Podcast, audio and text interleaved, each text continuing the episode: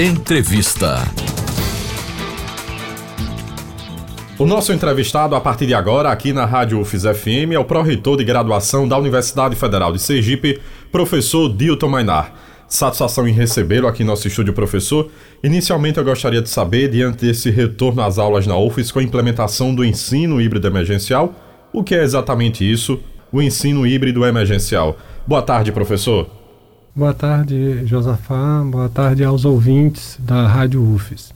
É, o ensino híbrido emergencial é, foi uma opção que a Universidade Federal de Sergipe é, adotou para que a gente conseguisse é, retomar as nossas atividades de ensino de graduação de forma gradativa e segura. É, é importante lembrar que nós fizemos um longo percurso no ano de 2020, a partir do momento que é, a pandemia se instalou para migrarmos todas as nossas atividades para o formato remoto. No caso da graduação, nós migramos da matrícula à colação para o formato remoto e as aulas também. Então, passamos a trabalhar no, no mês de outubro de 2020 com o ensino remoto, né, também emergencial. Né. Então, a, o próprio uso do termo emergencial mostra que não é a normalidade, não é a regularidade. Com a, o avanço da vacinação, com, com é, todo o esforço que foi feito para que as, a gente pudesse retomar atividades nos mais diversos setores, a gente vem com a proposta do, do ensino híbrido emergencial para que a gente possa retomar atividades que estavam paradas, disciplinas, componentes que não poderiam ser ministrados, porque não havia segurança suficiente, mas ainda nós sabemos que estamos diante de um quadro é, pandêmico. Então, o ensino híbrido ele vem como uma, um passo da universidade para retomar a sua normalidade. Então, é como se a gente estivesse fazendo nesse momento o caminho inverso. Migramos completamente para o remoto e agora estamos retomando gradativamente para o presencial. E como é que está se dando essa, essa. Como é que esse ensino híbrido está, está estruturado? Ele está estruturado basicamente a partir de três alternativas de ensino. Por isso, é, nós usamos a expressão híbrido, usamos o termo híbrido, na verdade. Ele, ele pode ocorrer de forma totalmente presencial, que seria o ideal, ou seja, nós temos condição de ter de ter alunos e professores em sala de aula, em laboratórios com segurança, todos vacinados, com o, os ambientes é, devidamente higienizados, com o uso de máscara, etc. Mas existem turmas que são grandes demais e que é, nossos ambientes, nossas salas não comportariam. Então a gente precisou pensar alternativas para esses casos. Ou casos em que o professor, por exemplo, não, não tenha ainda condições de saúde de é, ter atividade presencial. É aí que entram os outros dois formatos. Então, eu posso ter inicialmente o, o totalmente presencial, mas eu posso ter uma situação em que o docente não possa de maneira alguma se expor. Esse docente permanece completamente remoto. Né? Então, ele, eu posso ter o totalmente presencial, caso seja possível, ou eu posso ter o totalmente remoto, se for necessário. Existe um meio termo entre um e o outro, que é aquele componente que pode, pode ocorrer parcialmente remoto, parcialmente é, presencial. Então, isso na verdade não chega a ser uma, uma grande novidade, porque alguns cursos, inclusive desde que a gente instalou o, o ensino remoto, já realizaram dessa maneira, é, tendo atividades remotas, mas componentes práticos acabam sendo, momentos práticos acabam é, ocorrendo de maneira presencial. Não, do ponto de vista prático, esse componente que mistura parte prática, parte teórica, como é que ele pode é, é, funcionar, ou parte, parte presencial e parte remota? O professor divide a turma em dois, dois grupos. O grupo A tem atividades é, presenciais na sala de aula com toda a segurança num, num, dia. Enquanto isso, os, o, o grupo B da mesma turma tem atividades que são postadas no nosso SIGA ou no nosso Google Classroom. Então o aluno não vem para a sala, nem o professor da aula sendo filmado e transmitido em tempo real. Não. O aluno realiza atividades. Na, na, na aula seguinte, esse, essa, essa ordem se, inver, se inverte. Então, quem teve aula presencial fica em casa, faz as suas atividades dentro do seu tempo e quem é, estava fazendo atividades tem aula presencial. Na verdade, esses três modelos eles podem é, ocorrer a partir das, das condições do departamento, das condições de funcionamento e daquilo que a universidade conseguir oferecer em termos de infraestrutura para cada, cada curso. Certo. E como se definiu o professor que seria totalmente remoto, totalmente presencial ou híbrido? É, isso a gente, a gente deixou para que os departamentos definissem, justamente porque os departamentos têm uma noção muito mais, muito mais apurada das reais necessidades, das reais condições de trabalho. É, do ponto de vista é, da logística, a partir do momento que é, nós passamos a trabalhar nesse momento com 50% da ocupação, uma, uma coisa básica, é, Josafá. Eu não, se eu tenho uma turma, se eu tenho uma sala que tem, ela comporta no máximo 50 alunos, eu sei que turmas totalmente presenciais que tenham mais de 25 alunos não serão alocadas nessas salas. Então, nós consideramos isso, ou seja, o quantitativo máximo que a gente pode alocar por sala, mas procuramos atender a o máximo de departamentos que desejaram ter atividades é, presenciais. Alguns departamentos optaram pelo, pelo formato totalmente remoto, justificando o, um, o próprio contexto ainda de, de infecção, da pandemia, etc. E alguns, alguns departamentos optaram por uma mescla de componentes remotos e componentes é, presenciais, justamente para evitar a aglomeração de alunos. Então, estava conversando há pouco com um colega ele disse: Olha, eu dividi minha turmas em, minhas, minhas turmas em pequenos grupos. Eu tenho atividades online, mas eu faço questão de ter atividades também presenciais, porque eh, os alunos pediram e isso é bom também para a minha própria saúde mental. Então, essa definição de, do quanto de presencialidade haverá ou não ficou eh, a partir da decisão de cada departamento.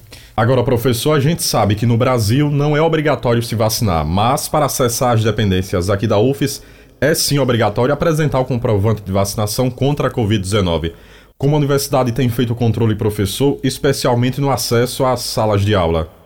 É, os alunos eles, eles tiveram que fazer a, a inserção do comprovante de, de vacinação no SIGA e esse, esse comprovante de vacinação no CIGA após a devida conferência, ele é homologado. Isso quer dizer que o aluno está ok.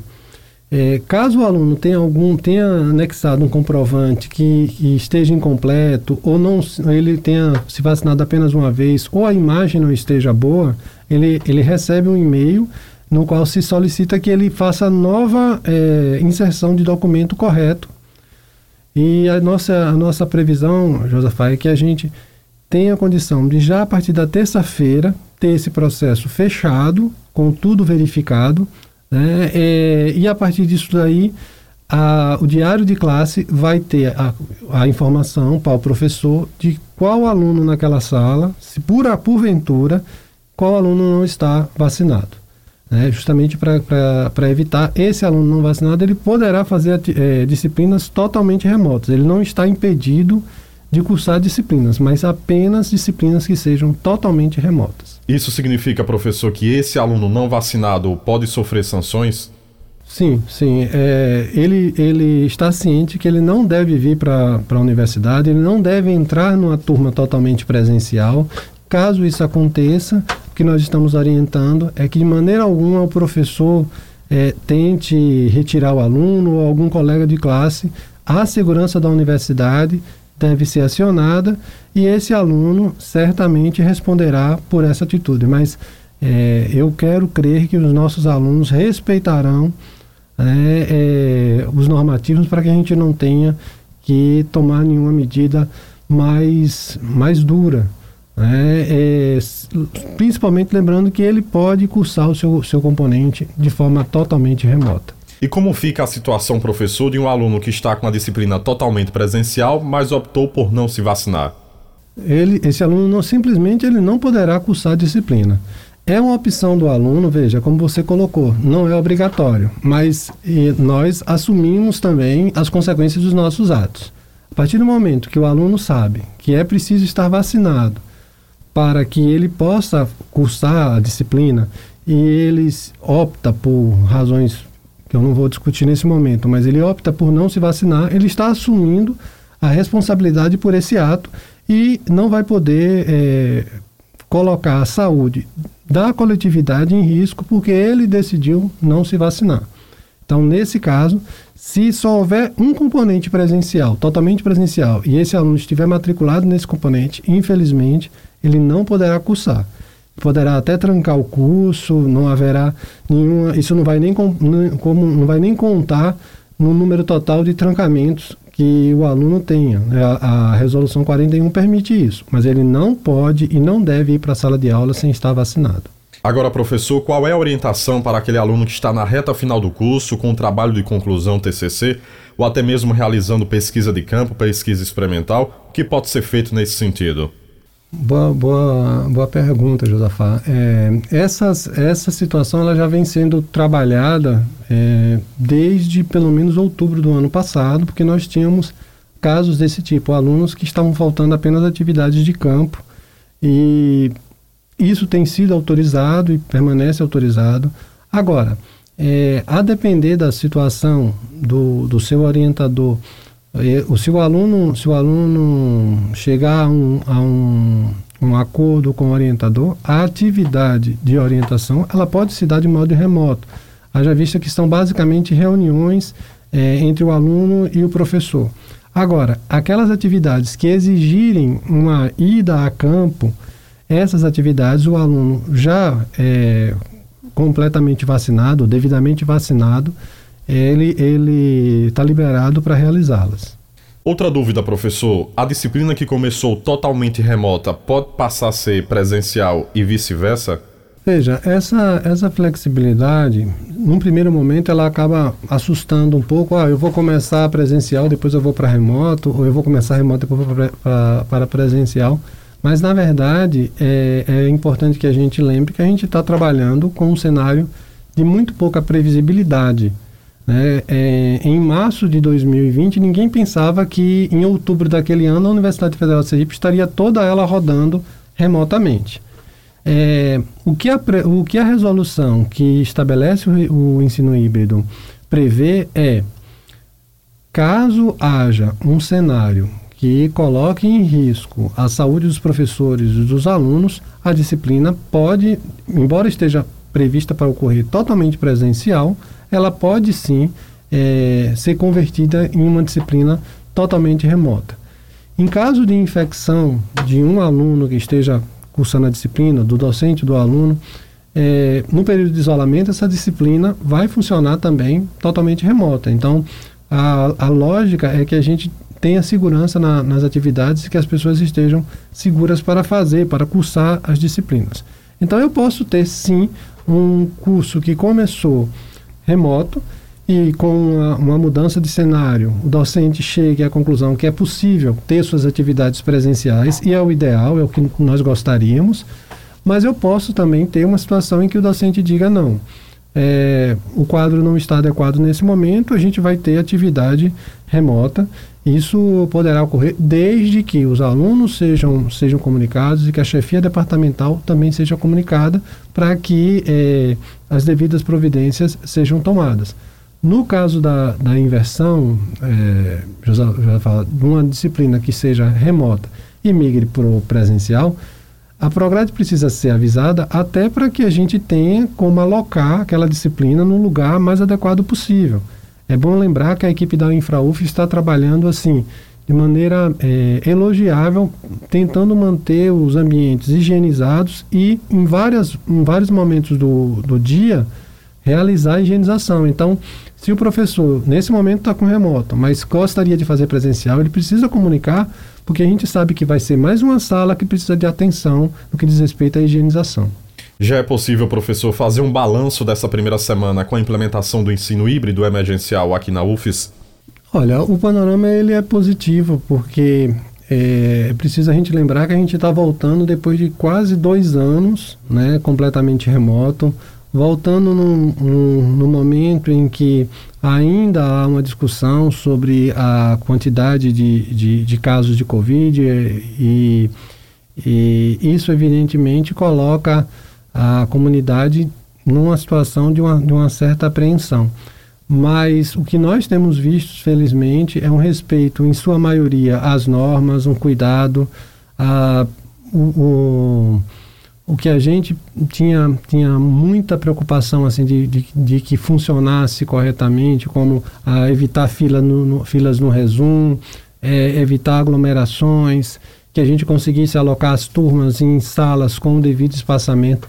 Isso, felizmente, está, está ocorrendo. É, nós acreditamos que a tendência é que nas próximas semanas a gente tenha um acréscimo de turmas presenciais e aquelas turmas que não começaram presenciais, elas estão ocorrendo remotamente, que é como eu disse, foi uma outra cultura que a gente acabou estabelecendo, né, de um formato de ensino. Para os campi de Lagarto e do Sertão, que estão terminando os anos letivos, é, é, é, vão, vão, entram na fase final, felizmente a, a situação também é de, de, de tranquilidade. É, a orientação tem sido dada para todos os, os, alunos que aqueles que têm sintomas gripais, apresentem sintomas gripais, não venham para a universidade, não vão para os campi. Né? É, e de uma forma geral, eu acho que o mais importante é começamos com muito cuidado, né? com muito, de forma muito, muito é, gradual a retomar as atividades presenciais na graduação. Esse eu acho que é o, é o grande balanço da semana. Retomamos, ainda não é 100%, ainda não é 70% de, de alunos, mas retomamos e a tendência é de maneira muito cuidadosa e avançando no resto do ano. Professor Dilton Mainá, pró-reitor de graduação da Universidade Federal de Sergipe, foi muito bom ouvi-lo aqui na Rádio UFES FM. Obrigado pela entrevista e até a próxima. Eu que agradeço, estou à disposição. Josafa Neto para a Rádio UFES FM.